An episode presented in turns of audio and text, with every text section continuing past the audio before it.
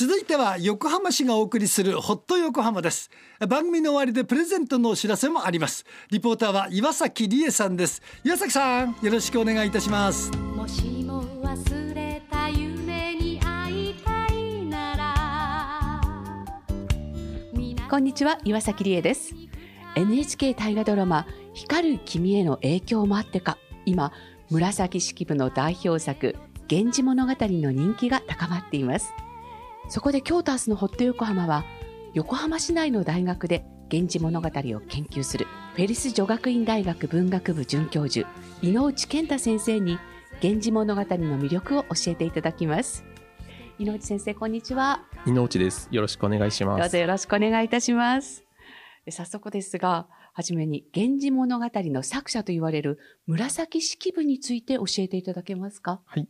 えー、紫式部は大体1000年頃の人物ですね。はい。まだよく分かってないことも多いんですけども、うん、藤原道長の時代の人で、道長の娘、一条天皇の妃ですね、うん、中宮彰子の女房、これは女房って召使いのこと、はい、召使いとして使えていました。で、その紫式部はどんな人だったんですか？はい。えー、紫式部は父親の影響をすごく受けました。はい、父親は当時一流の漢文学者だったんですね。えーで、当時、漢文っていうのはもう男性が独占していて、うんうん、もう女性は漢文の読み書き習わないっていう、あの世界でした。で、そんな中で、当時中国からやってきた最先端の知識である漢文を紫式部は非常によく読み解いていた、まあ、学問の才能があった人物なんですね。女性としてはかなり珍しい。ええー、そうですね。うん、その、まあ、才能が買われて、藤原道長にね、娘の教育係としてスカウトされたと、えー、そんな説があります。相当な才女でもあったということなんですね。はい。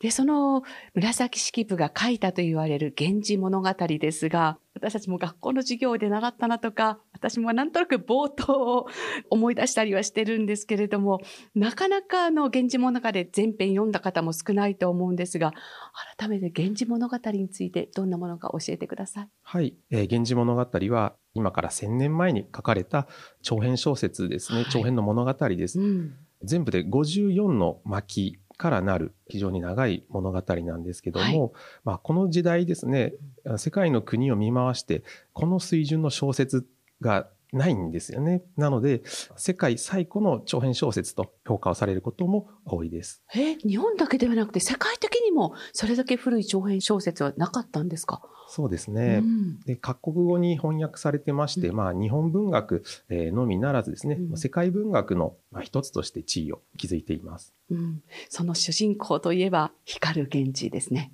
そうですね。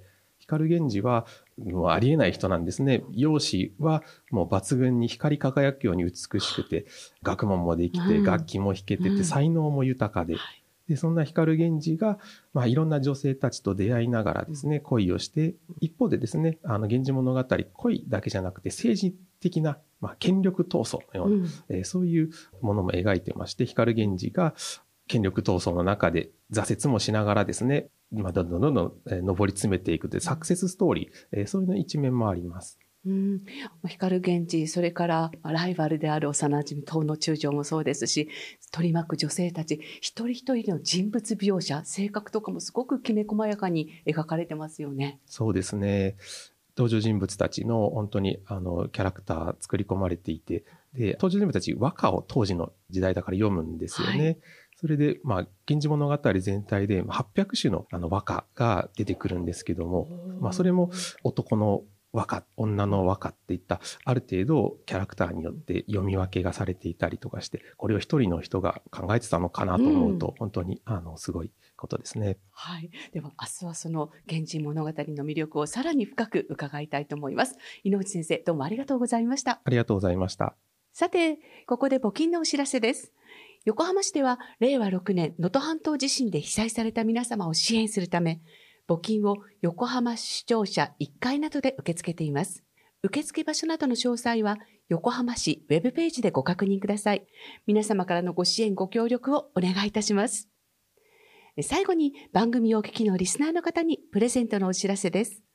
2月のプレゼントは横浜グッズ横浜001から美濃屋の横浜のあられ詰め合わせ。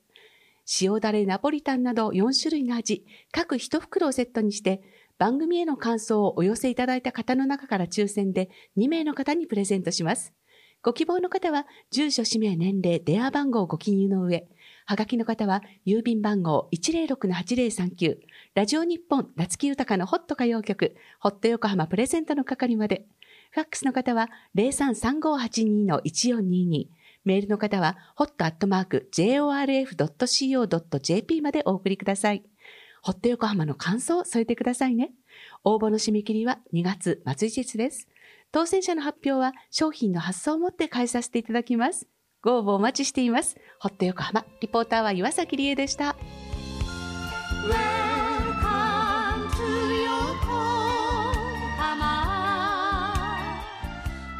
岩崎さんありがとうございました。ホット横浜横浜市がお送りしました。